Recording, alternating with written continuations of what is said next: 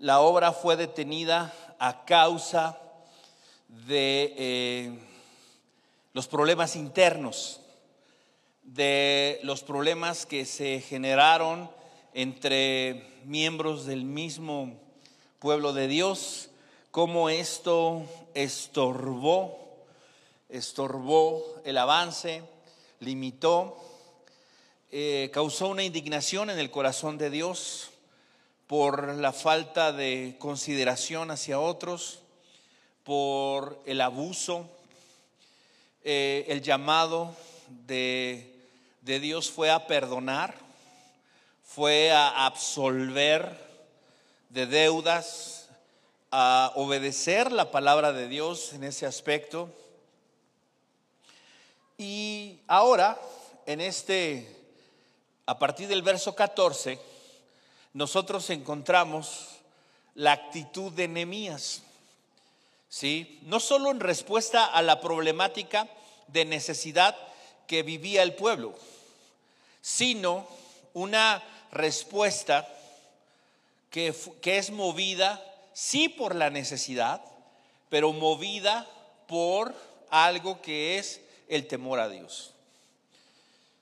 El temor a Dios nosotros podríamos definirlo como aquello que nos permite reconocer quién es Dios, reconocer lo que Él piensa, lo que Él aprueba, lo que Él desaprueba y vivir de acuerdo a eso, entendiendo que de no vivir de acuerdo a sus principios, enfrentaremos consecuencias.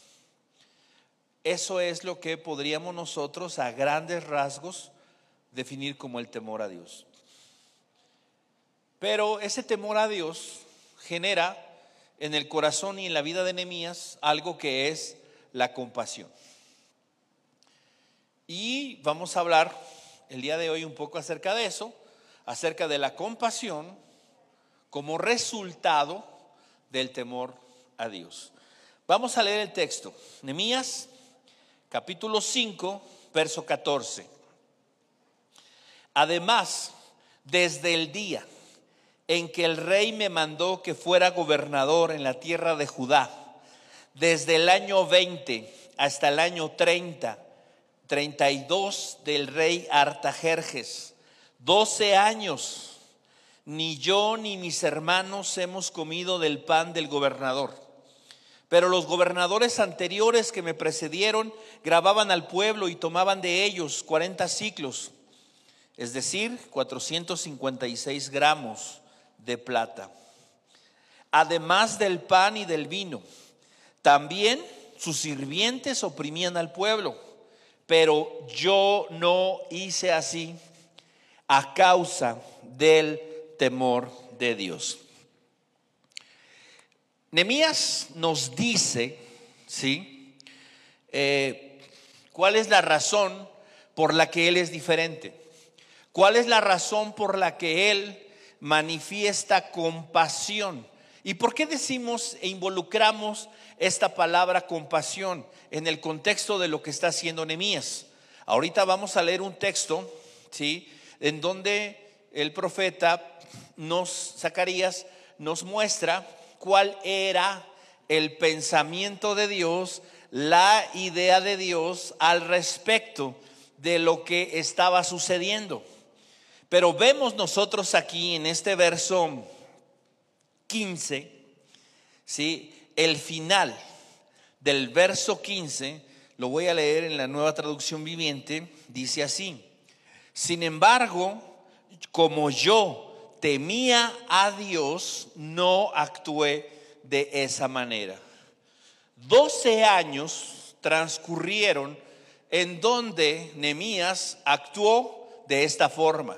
Y Él establece el periodo de tiempo para que nosotros podamos ver en Él un ejemplo de constancia, un ejemplo de perseverancia, un ejemplo de alguien que está viviendo de acuerdo a lo establecido por Dios, no a los estándares humanos, no a los estándares desarrollados, establecidos por, por las costumbres, por las tradiciones humanas, sino a los estándares establecidos por Dios. Necesitamos nosotros saber que la vida cristiana se trata de vivir en este mundo de acuerdo a los principios establecidos por Dios, de acuerdo a lo que Dios dice, pero constantemente, en todo tiempo, en todo lugar, en, todas las esferas de nuestra vida.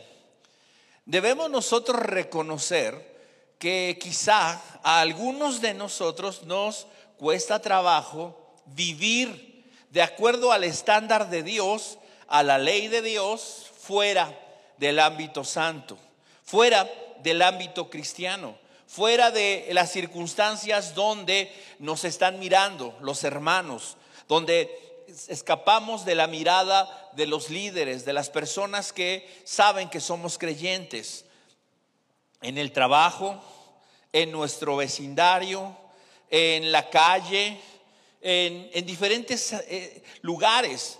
¿Sí? Una, una circunstancia común es que nos cueste más trabajo en esas esferas. Ser pacientes, ser amorosos, ser tolerantes, poner una buena sonrisa. Ya no hablemos de poner la otra mejilla.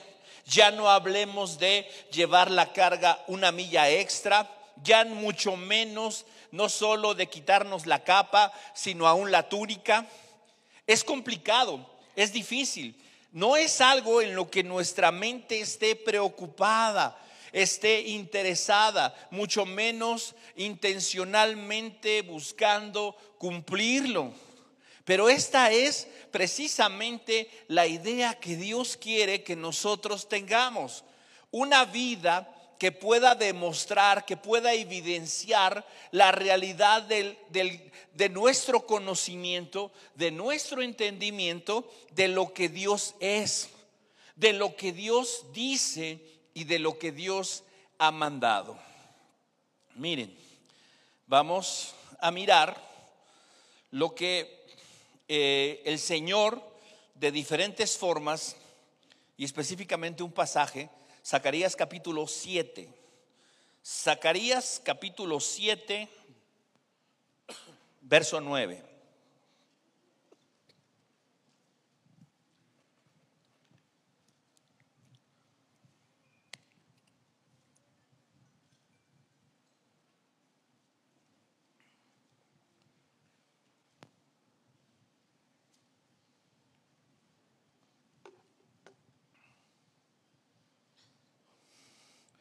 Estamos en Zacarías capítulo 7, verso 9, dice así, y vino palabra de Jehová a Zacarías diciendo, así habló Jehová de los ejércitos, diciendo, juzgad conforme a la verdad y hacer misericordia y piedad cada cual con su hermano.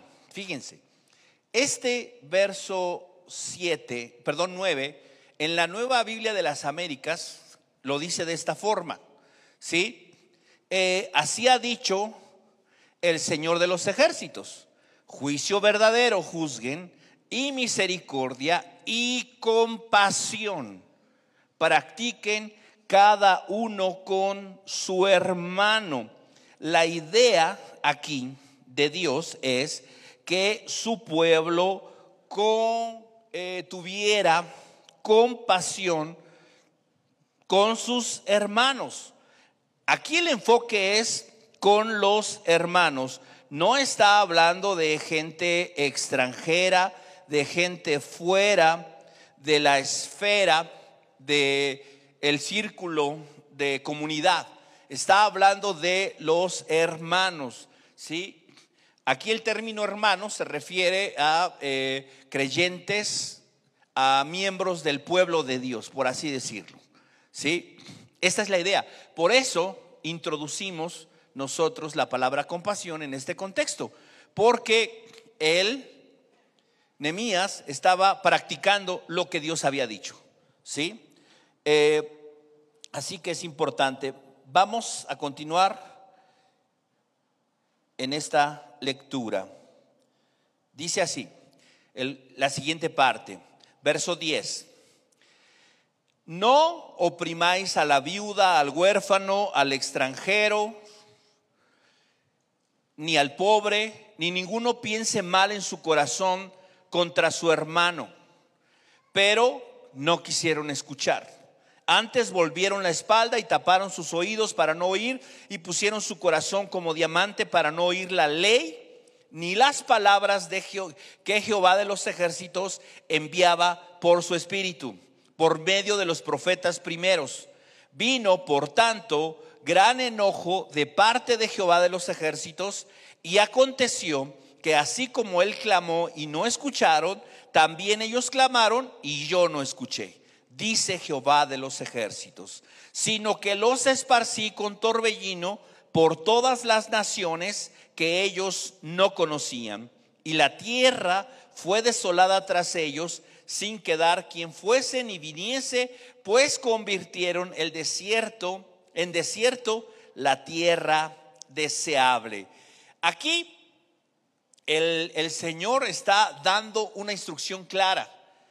Si nosotros eh, miramos el contexto histórico en el que son dichas estas palabras a través de Zacarías, estamos hablando más o menos de un momento contemporáneo con Nemías, con el templo, con el segundo templo. Pero lo interesante no es que esta instrucción es nueva, se acaba de dar, Dios se le acaba de ocurrir que eh, el pueblo necesita ser compasivo, no. Dice el texto que leímos, esto es algo que los profetas primeros han dicho, no es algo nuevo. La compasión no era algo novedoso para Israel, era una ley, era algo establecido desde tiempos antiguos, desde Moisés, desde la ley de Moisés, desde los tiempos en donde el pueblo peregrinaba en el desierto y mucho antes. Esa era la idea de Dios, que su pueblo fuera compasivo, más que con los de afuera, que también lo pedía, porque dice extranjeros, ¿sí? Pedía que hubiera compasión entre hermanos, entre los miembros del pueblo de Dios. Ahora, ¿por qué es importante que nosotros entendamos que Dios legisló la compasión? o pide compasión, manda tener compasión. Porque el temor de Dios está relacionado con esto. Vamos a Proverbios capítulo 8. Proverbios capítulo 8.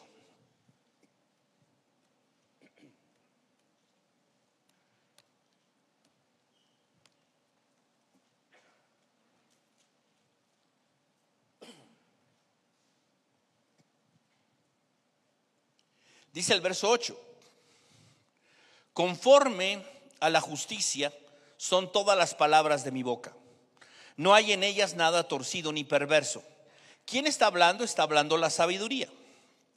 Todas son sinceras para el que entiende y rectas para los que han hallado conocimiento. Reciban mi instrucción y no la plata, y conocimiento antes que el oro escogido porque mejor es la sabiduría que las joyas, y todas las cosas deseables no pueden compararse con ella. La sabiduría nosotros la podemos entender en este contexto como aquello que podemos nosotros tener, que podemos nosotros eh, comprender, que podemos, un conocimiento, un entendimiento de algo que nos permite actuar de forma correcta, adecuada, con el objetivo, con el propósito de lograr algo, conseguir algo. De ahí que se diga que la sabiduría es la capacidad que se tiene para aplicar el, el conocimiento de manera correcta, ¿sí? de tal forma que se obtenga el fin deseado. Eso es lo que algunos definen como sabiduría. Dios establece que la sabiduría es un tesoro precioso que nos permite a nosotros vivir en este mundo de acuerdo a lo que es correcto, de acuerdo a lo que es mejor, de acuerdo a lo que Dios establece en su palabra, ¿sí? Pero miren, continúa diciendo el texto. Volvemos a leer el verso 11, porque mejor es la sabiduría que las joyas y todas las cosas deseables no pueden compararse con ellas. Lo mejor que podemos nosotros tener es sabiduría, ¿sí? Es mejor que las riquezas, dice aquí.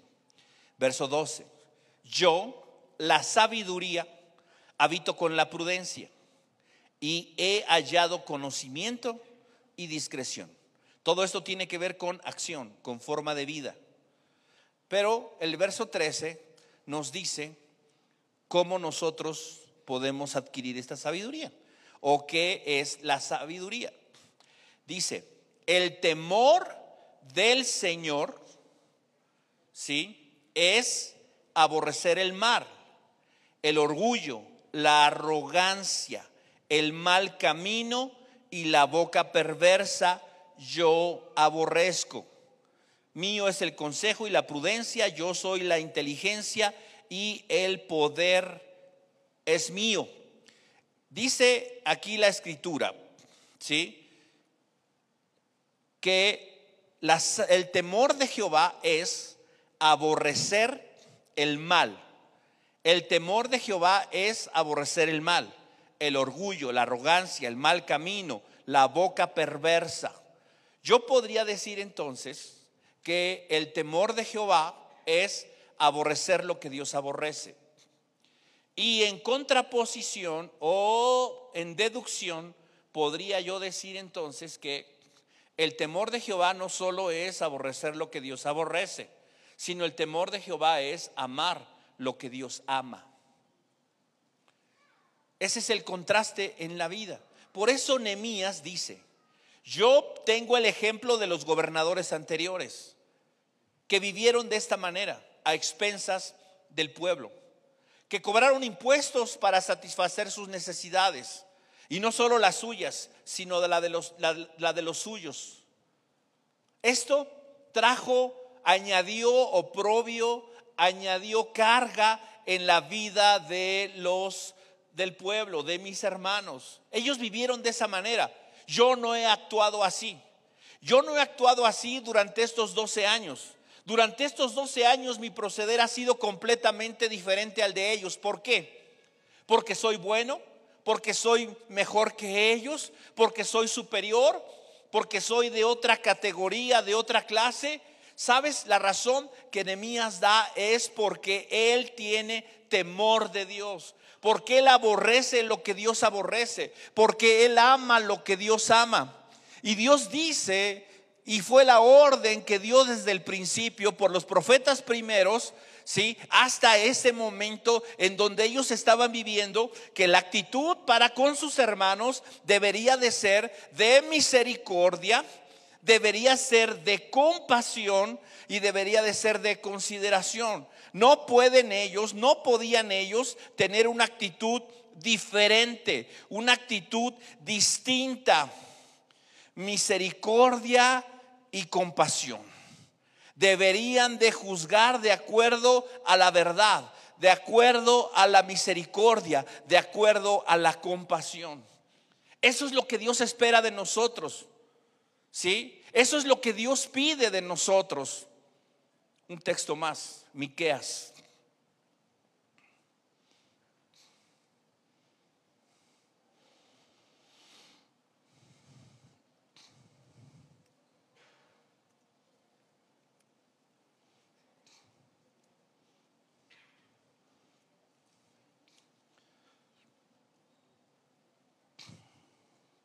Miqueas capítulo 6.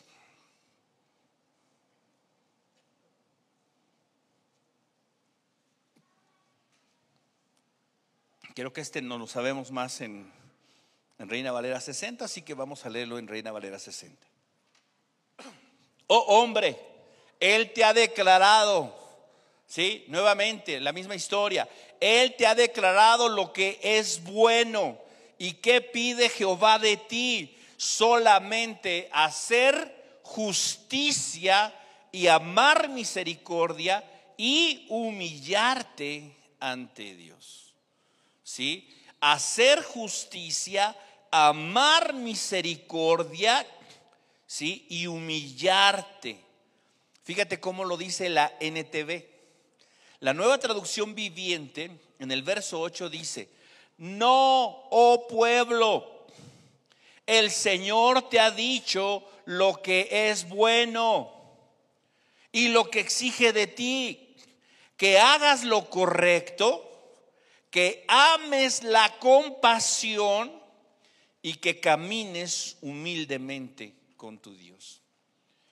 No podemos nosotros recorrer toda la escritura, citar Deuteronomio, citar Levítico, el Éxodo, podemos eh, recorrer quizá algún pasaje eh, del libro de los Salmos y, e irnos al Nuevo Testamento con Jesús. ¿sí? En el Evangelio de Mateo nosotros encontramos, Jesús tuvo compasión de la gente porque eran como ovejas que no tenían pastor. ¿sí? Esto es lo que la Biblia habla en todo su contexto, compasión. ¿Y por qué? Porque esa es la característica de Dios para con nosotros. Él fue compasivo. La Biblia nos enseña que Dios tuvo misericordia de nosotros. Vio nuestra condición de necesidad y actuó en consecuencia. Vio nuestra necesidad de ser salvados y no nos ignoró. Envió a su Hijo Jesucristo tuvo compasión de nosotros, actuó en favor de nosotros para sacarnos de la condición de miseria, de pobreza espiritual, de oscuridad, de tinieblas, ¿sí? Y de desesperanza en la que estábamos nosotros sumidos. Tuvo compasión de nosotros. Tenemos a un Dios compasivo, un Dios que se compadece de sus hijos. Así como el Padre se compadece de sus hijos, así Jehová se compadece de nosotros se acuerda de que somos polvo, se acuerda de nuestra, de nuestra condición, de nuestra realidad y tiene compasión de nosotros. Ese es el carácter de Dios. Dios ama la compasión, Dios promueve la compasión. Y si el temor de Dios es amar lo que Dios ama, aborrecer lo que Dios aborrece, ¿sí? Dios aborrece la apatía, la arrogancia la arrogancia delante de una necesidad, la apatía delante de una condición de necesidad. Dios ama y exige, pide, manda que nosotros seamos compasivos. El temor de Dios fue lo que llevó a Nehemías a ser compasivo. ¿De qué manera fue compasivo? Él por derecho podía exigir el tributo, el impuesto que todos debían de pagar para sostener al gobernador. No era ilegal, estaba establecido, era una ley, una ley persa que estaba establecida, que todos deberían de participar para el sostén de la casa del gobernador. Todos los demás gobernadores habían usado de este derecho. Pero ¿qué hizo Nemías? Nemías vio la necesidad de su pueblo, vio que no tenían dinero, vio que estaban padeciendo dificultades para pagar los préstamos, ya hablamos de todo eso, para pagar las hipotecas, para pagar sus deudas. Y él todavía iba a llegar con todo el derecho que la ley le asistía para exigir el pago de su sostén. Dijo, no, yo no puedo hacer eso. ¿Por qué? Porque soy maravillosamente bueno y tengo un corazón enorme. No, porque tengo temor de Dios. Porque la ley de Dios dice y establece que yo tengo que pensar en el pobre, que yo tengo que pensar en el necesitado, que yo no puedo aprovecharme ni poner una carga mayor sobre el que está en necesidad. ¿Cuántas veces nosotros en ese aspecto pensamos de esta manera? Mira, regresamos a Nehemías.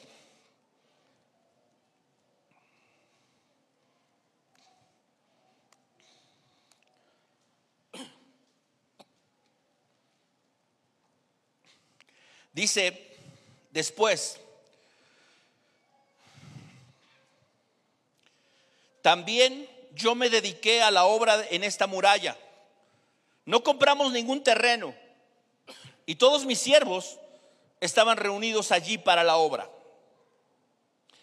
¿Qué es lo que está diciendo Nemías. Nemías está diciendo, mira, yo como gobernador no tenía la obligación, no tenía la obligación de trabajar en la muralla, pero lo hice. Eso es lo que dice el verso 16. Y me negué a adquirir tierras, que por derecho podía hacerlo. Podía yo adquirir tierras, pero yo no me iba a quedar ahí. Tenía la capacidad financiera para hacerlo. ¿sí? Tenía el derecho, tenía la posibilidad y no lo hice. No, me negué a adquirir tierras. ¿Por qué? Porque esto iba a ir en perjuicio de alguien. Las tierras que yo podría adquirir eran tierras que alguien había dejado, que alguien había tenido que vender por causa de necesidad. Yo no me iba a aprovechar de esto. Yo no iba a cometer esta situación en contra de alguien. Tú puedes pensar y decir, aproveché una oportunidad. ¿Y cuántas veces nos preguntamos si esa oportunidad va en detrimento de la economía, del bienestar de alguien? ¿Cuántas veces? ¿Cuántas veces cuando estamos haciendo una negociación sobre algo, casa, auto, cualquier cosa, necesita regateale, bájale, aprovecha su necesidad, está ahorcado, le puede sacar un mejor precio. ¿Es en serio? ¿Es de verdad? La señora que vende en la calle le regatea, sí, está caro, no compres. Pero cuando nosotros tenemos un corazón y una actitud de sacar provecho de la necesidad de alguien, ¿Sabes qué? Hay un Dios. Hay un Dios que lo ve. Y hay un Dios que se indigna. Él dijo, yo podía hacerlo. Podía haber aprovechado la venta de terrenos a bajo precio, por necesidad. Pude haber agarrado ahorcado a alguien, pero no lo hice. Trabajé yo en el muro. Me negué a adquirir tierras. Además, exigí, dice la NTV en el verso 16, además exigí a todos mis sirvientes que dedicaran tiempo a trabajar en la muralla. Ellos no necesitaban trabajar, pero yo les exigí. Yo utilicé mis recursos para que beneficiaran a otros. Eso es compasión. Tus recursos al servicio de los demás tus bienes al servicio de los demás. No de los tuyos nada más, sino de los necesitados. Es que hay gente muy abusiva. Siempre la va a haber. Siempre la va a haber. Siempre va a haber gente abusiva. Siempre va a haber gente oportunista. Dios te pregunta eso. Dios te dice algo al respecto. No, te dice, sé compasivo. Tiene necesidad. ¿Por qué razón? No te importa. Tú necesitas mostrar un carácter compasivo.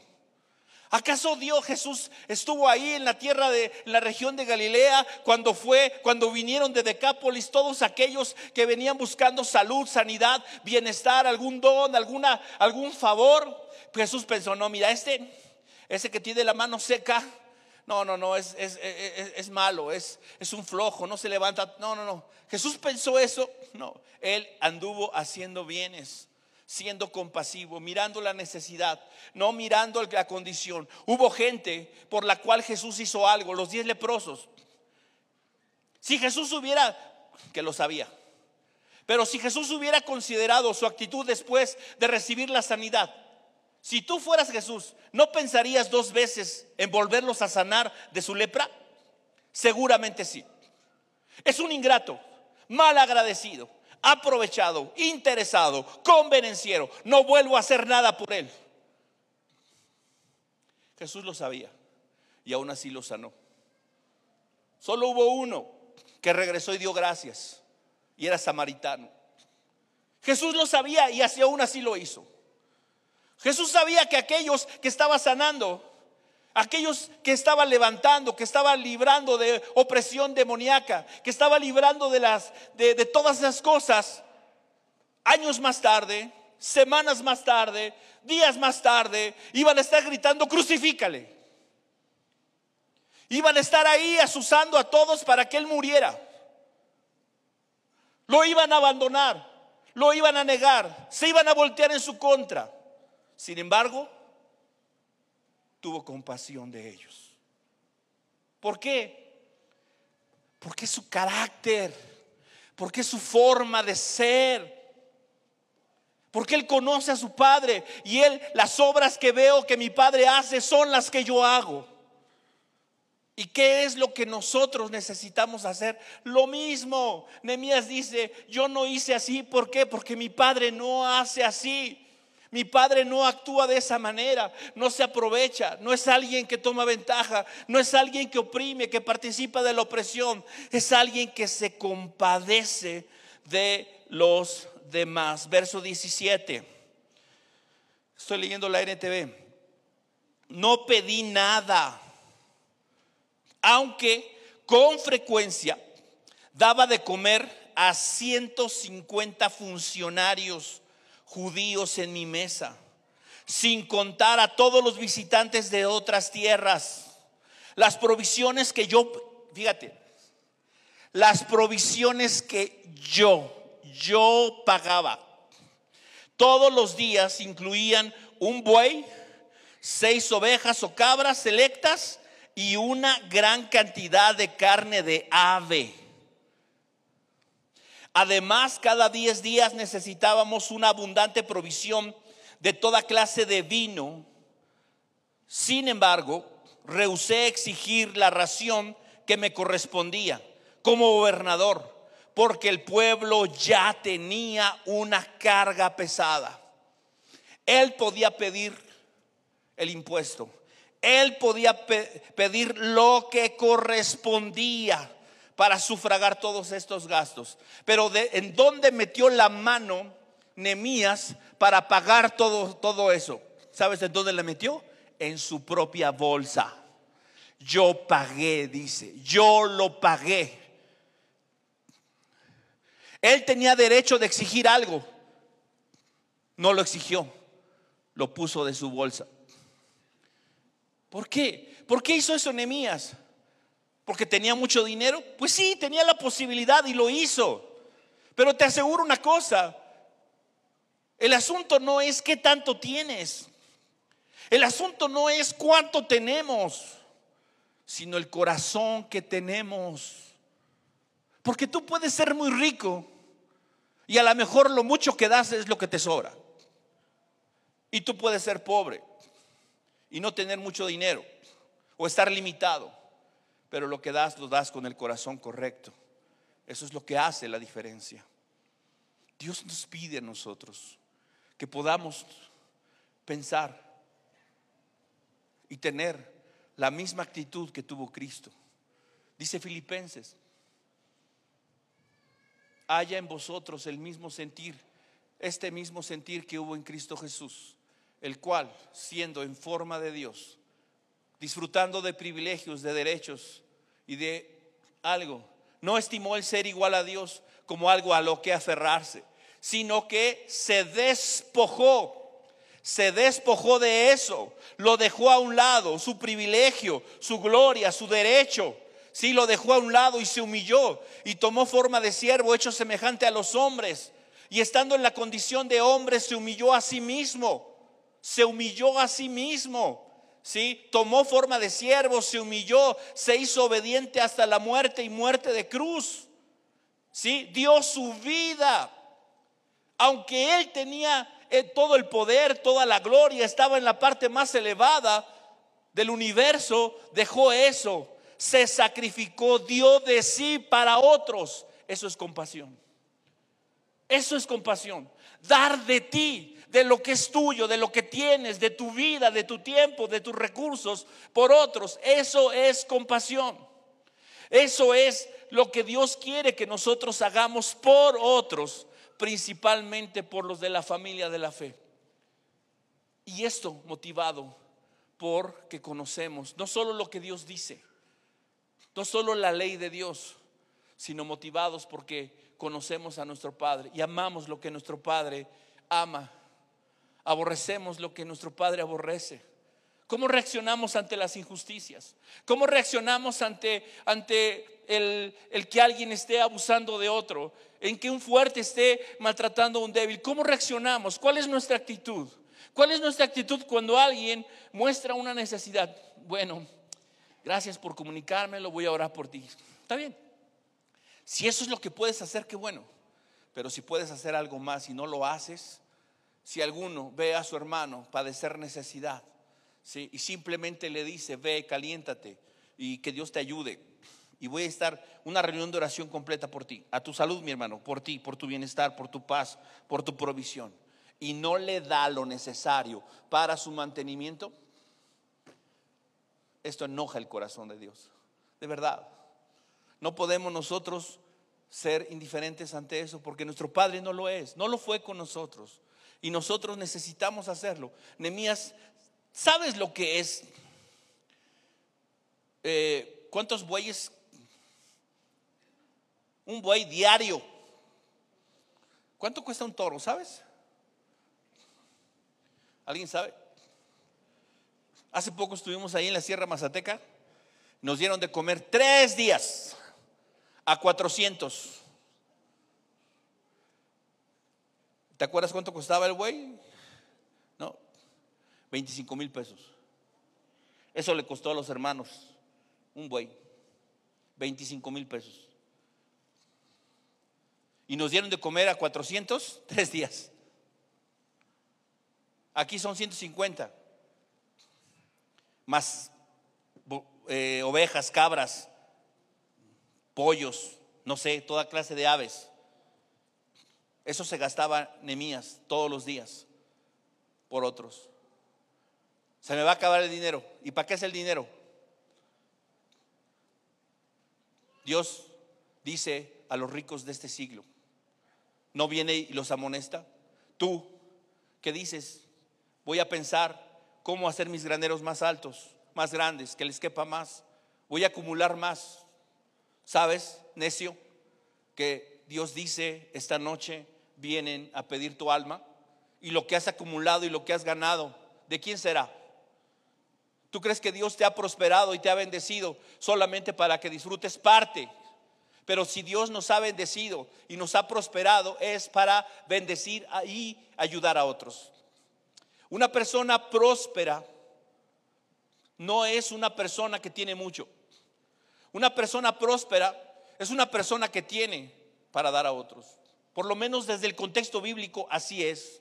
La prosperidad en la Biblia no se mide cuánto tienes sino se mide cuánto tienes para bendecir a otros. Esa es, dice la Biblia, Él da semilla al que siembra y pan al que come. Él da semilla al que siembra. ¿Estás interesado en recibir semilla? Tienes que dar semilla. El profeta cuando le dijo a la mujer, júntame vasijas donde se vierte aceite. ¿Cuándo fue que se acabó el aceite? Cuando se acabaron las vasijas. Cuando no hubo más donde colocar aceite, cesó el aceite. ¿Tú crees que Dios te ha bendecido solamente para ti? ¿Que te ha prosperado? No, te ha dado para repartir. Hay quienes se les da y reparten. Hay quienes acumulan y ¿qué va a pasar con ellos? Les será quitado. ¿Por qué? Porque si yo no entiendo que estoy aquí en esta tierra para bendecir, si yo no entiendo que estoy en este mundo para ser compasivo como mi Padre lo es, entonces no conozco, no conozco a mi Padre. Nemías dice, todo esto yo he hecho, exigía mi derecho, exigía yo, no, no lo exigía. Tú puedes pensar, tú ves a alguien en necesidad, ¿sí? Es mi derecho que esto suceda, es mi derecho si es justo, es correcto. Piensa en esto. ¿Vas a recuperar algo? Sí, tal vez sí. Y sí, la persona va a enfrentar las consecuencias de su desorden, de su vida. Pero te digo algo, piensa en esto. Ora al Señor. Hay ocasiones en que tenemos que hacer lo justo, lo correcto. No podemos olvidar eso. Dios nos pide a nosotros que seamos ordenados, que seamos correctos en lo que es nuestro. ¿Sí? Y mucho más con lo que no es de nosotros. Pero pon delante de Dios, ¿sí? Si tú estás en una circunstancia donde quizá tengas que requerirle algo a alguien, ¿sí? Que es tuyo. Piensa en esto. ¿Qué haría Jesús? Piensa en esto. Ora a Dios y que Dios te guíe. Y no pienses en lo que vas a perder. Piensa en lo que vas a ganar, no en esta tierra, sino para con Dios. No es fácil. No es fácil. De verdad. No es fácil. No es fácil tener que desembolsar uno dinero por algo que no hizo, por un daño que uno no causó, por una situación que uno no generó. No es fácil perder algo y que tú trabajaste, yo lo sé. No es fácil, pero es lo que Dios espera que yo haga, que yo sea compasivo, que yo piense en eso, sobre todo con mis hermanos. Y si tengo la posibilidad, como la tenía Nehemías, ¿sabes qué? Hay que hacerlo. Verso 19 dice, oh Dios mío, acuérdate de todo lo que he hecho por este pueblo y bendíceme. Y tú dices, ¿qué onda con Nehemías, no? Si lo hizo de corazón, pues ya, ¿para qué busca favor de Dios? No. Así es la vida. Así es el, así somos y tenemos que ser ciertos y seguros. ¿Por qué Nemías hace eso? Dime una cosa, ¿tú crees que con todo y lo que Nemías podría tener en su tesoro personal, le iba a alcanzar para más tiempo estar sosteniendo a 150? No, sin Dios no lo podemos hacer. ¿De verdad? De verdad, sin Dios no podemos nosotros hacer esto. Esto no lo vamos a hacer por nuestra bonita, bonita actitud, bonito corazón. Esto lo vamos a poder lograr, ¿sí? Con la ayuda de Dios. Oh Dios mío, acuérdate de todo lo que he hecho por este pueblo y ayúdame. ¿Sí? La expresión que nosotros aquí vemos es una expresión que no está diciendo, págame, págame por haber hecho esto. No, ayúdame para seguirlo haciendo. Ayúdame para seguir viviendo de esta forma. Ayúdame para seguir siendo bendición para otros, ayudando a otros, favoreciendo a otros. Pensando en esto, necesitamos considerar cómo hemos actuado hasta este momento, qué tan compasivos somos con los demás, qué tanto actuamos en favor del necesitado, del pobre, del oprimido. Si no estamos actuando en ese sentido, tendremos que, revisar entonces el aspecto de nuestro temor a Dios. ¿Amo lo que Dios ama? ¿Aborrezco lo que Dios aborrece? ¿Reconozco lo que es Dios o no lo reconozco? ¿O soy como esos que dice Zacarías? Oyeron mi voz y lo que los profetas decían y no quisieron saber nada. Pusieron sus oídos, su corazón como diamante, nada los penetraba. ¿Por qué? Porque no les interesó. Perfecto, no hay problema, es su decisión, es su decisión, pero se enfrentarán a las consecuencias. Todo lo que yo haga y decida después de conocer la verdad va a tener una consecuencia en mi vida, eso es un hecho. El saber que Dios espera de mí, que tengo que ser compasivo y no hacerlo, tendrá su consecuencia. Es lo que la Biblia enseña, lo que la Biblia dice. Yo no puedo vivir en este mundo, ¿sí? En un punto medio, en una zona neutral. ¿Soy o no soy? ¿Pertenezco o no pertenezco? ¿Vivo o no vivo delante de Dios con entendimiento, con conocimiento de Dios? ¿Temo a Jehová o no le temo? ¿Sí? ¿Lo conozco o no lo conozco? ¿Sí? ¿Soy compasivo o no soy compasivo? Todo esto tiene una consecuencia. Quiera el Señor que cada uno de nosotros de acuerdo al conocimiento y entendimiento que tenemos de su voluntad, que tenemos de su palabra, podamos comenzar a vivir de una forma compasiva con los demás. La compasión no es lástima. La compasión es ver la necesidad y actuar para hacer algo al respecto. Eso es compasión. Lástima no es lo que necesita este mundo, no es lo que Dios espera de nosotros. Dios espera que nosotros seamos compasivos. ¿Por qué? Porque tenemos temor de Dios, porque lo conocemos, porque amamos lo que Dios ama, porque aborrecemos lo que Dios aborrece. Vamos a orar. Dios, En esta tarde te damos gracias por la infinita bondad que tienes para con nosotros. Tuviste compasión de nosotros. Dice el profeta Ezequiel que pasaste a un lado de nosotros y nos viste sucios, nos viste en nuestra sangre. No había sido cortado nuestro cordón umbilical. No habían sido curadas, ni vendadas, ni suavizadas con aceite nuestras heridas. Y tú pasaste y lo hiciste. Nos curaste, nos vendaste, nos limpiaste. Pusiste tu manto sobre nosotros, nos diste una dignidad, perdonaste nuestros pecados, nos limpiaste de nuestra maldad, nos vestiste, nos amaste. Eso es lo que tú hiciste por nosotros. ¿Cómo, cómo esto puede pasar desapercibido de nuestra vida?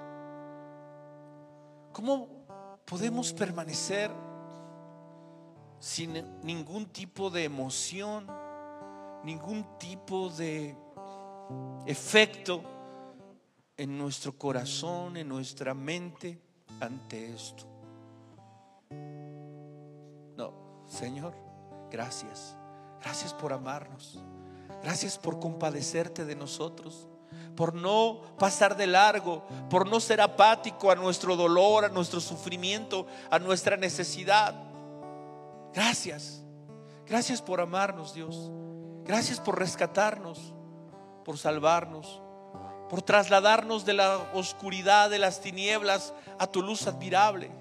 Gracias por pasarnos de muerte a vida, por trasladarnos de ser hijos de ira a hijos tuyos, miembros de tu familia, miembros del reino de Dios, de la comunidad de los santos. Gracias porque somos parte de ese Sion espiritual, de esa compañía de ángeles, de esa comunión con los santos. No solo de los que están vivos, sino de los que están en la eternidad, de los que están en los cielos, Señor. Gracias, porque somos parte de algo hermoso, de algo que nunca imaginamos. Y ahora, en nuestro diario vivir, ¿qué vamos a hacer? ¿Cómo vamos a actuar ante la necesidad de otros? ¿Vamos a ser apáticos? ¿Vamos a ser como el levita, el sacerdote que pasó ante el que fue asaltado y no hicieron nada? Estamos demasiado ocupados en nuestra vida, enfocados en nuestras necesidades, en nuestros logros, en nuestros éxitos, en aquellas cosas, Dios, que para nosotros son importantes, que no tenemos tiempo para hacer algo por otros. Un samaritano, alguien que no aparentemente no tiene temor de Dios, aparentemente no te conoce, va a hacer nuestro trabajo nos vas a avergonzar usando a otros que no te conocen para suplir la necesidad de tus hijos, de tu pueblo. Señor, perdónanos si eso ha sucedido hasta el día de hoy. Ayúdanos no solo a ser conscientes de lo que tú has hecho por nosotros, sino ayúdanos a entender lo que tú amas, para amar también lo mismo y buscar lo mismo, Señor, y actuar de acuerdo a eso ante el necesitado, ante el oprimido, ante aquel que tiene y atraviesa por una situación difícil, a ser compasivos, Señor. No solamente, Padre Celestial, a la distancia, aparentar espiritualidad, Señor, sin suplir necesidades. Tú nos has llamado, Dios, a ser reparadores de portillos restauradores de calzadas y eso necesita tiempo e inversión. Y necesitamos nosotros entender que no solo no solo se trata de asuntos espirituales, se trata también de asuntos materiales. Señor, no ciegues nuestros ojos ni, ni cierres nuestro corazón. No permitas que se cierren ante la necesidad. Mueve nuestro corazón. Haznos entender cómo eres. Que nuestro conocimiento aumente, nuestra revelación de ti, de ti, de tu carácter, de lo que eres, de lo que piensas, de lo que amas, Señor. Y que eso nos mueva a querer ser como tú, Señor. Ayúdanos, porque sin ti no podemos. Fuera de ti, Señor, esto es imposible para nosotros. Pero confiamos en que tu Espíritu pondrá en nosotros no solo el querer, sino el hacer y la oportunidad. Danos la sabiduría para ser buenos administradores de lo que nos has dado, de lo que nos has concedido, de aquello que tú nos has permitido tener, Señor y que cada una de las cosas que nosotros hagamos, Señor, no sean para nuestra gloria, para levantar nuestro nombre o para que nosotros podamos ser reconocidos, sino que todo aquello que podamos hacer por otros sea para tu gloria, sea para la edificación de tu cuerpo, sea para la bendición de tus hijos y sea, mi Dios, algo que te honre, que te glorifique, de lo cual, mi Dios, tú puedas pensar y decir, me agradan mis hijos me agrado de ellos, se complace mi corazón en esto y no me avergüenzo de llamarme Dios de ellos. Que nosotros podamos vivir de esa forma, siendo agradables a ti. Que te sientas orgulloso, Dios, de tus hijos que quieren ser como tú, que queremos ser como tú, Señor. Danos la oportunidad y la ocasión para hacerlo. Confiamos que tú suplirás la necesidad de aquellos que padecen, de aquellos que sufren. Confiamos que nos darás también la ocasión para hacerlo, para ser parte, instrumentos en tus manos para ellos, Señor. Danos certeza en medio de todo esto, confianza. Si estamos de un lado, actuar. Si estamos del otro, confiar y saber que tú conoces nuestra necesidad y tú suplirás conforme a tus riquezas en gloria. Sea tu nombre bendito en medio de todo esto tú reconocido y tú glorificado, Señor. Gracias por amarnos, por cuidarnos, por tener compasión de nosotros. Te damos la gloria en Cristo Jesús. Amén.